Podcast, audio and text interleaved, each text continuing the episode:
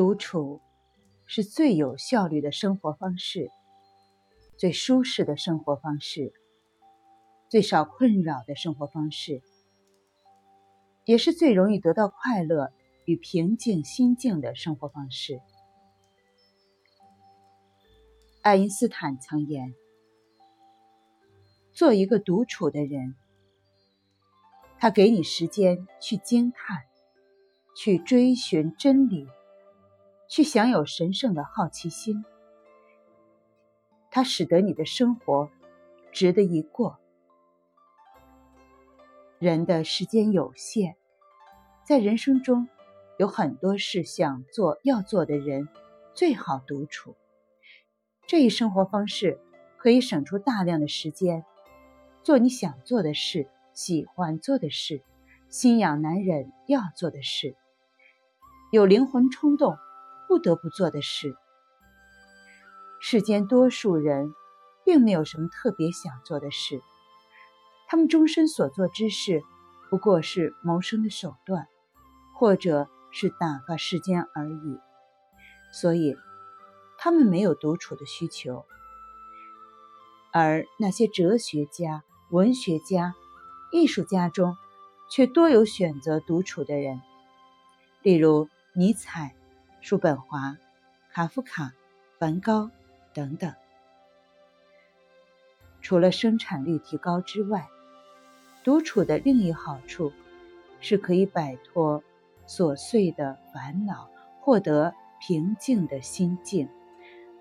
无论是来自生存竞争方面的烦恼，还是来自人际关系方面的烦恼，都是人心绪难平。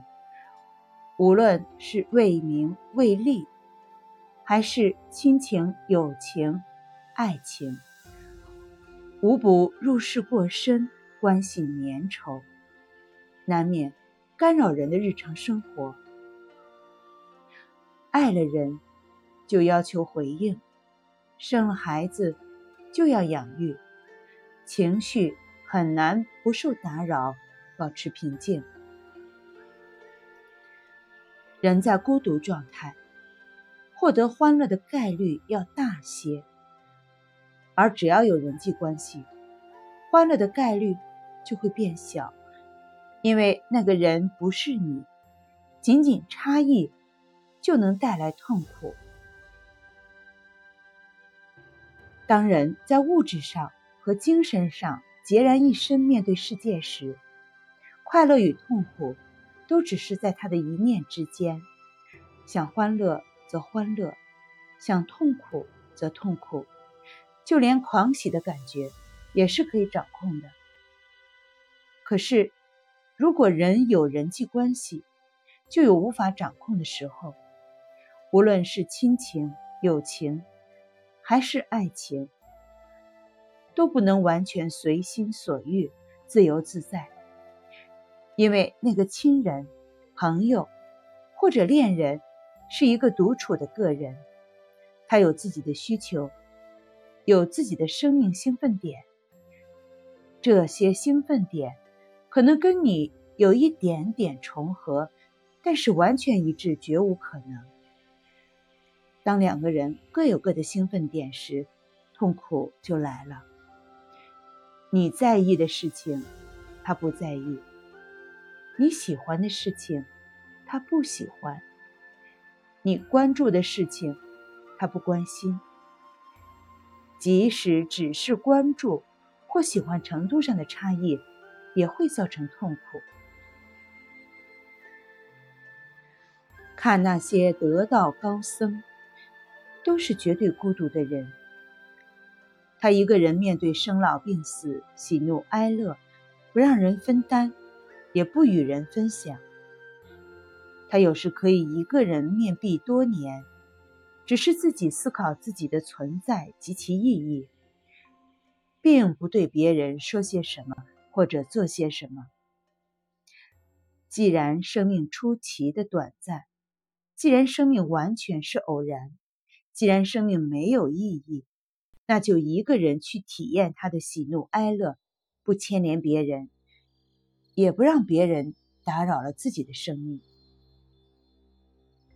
独处的最终好处是可以使人获得精神生活的极大丰富和愉悦。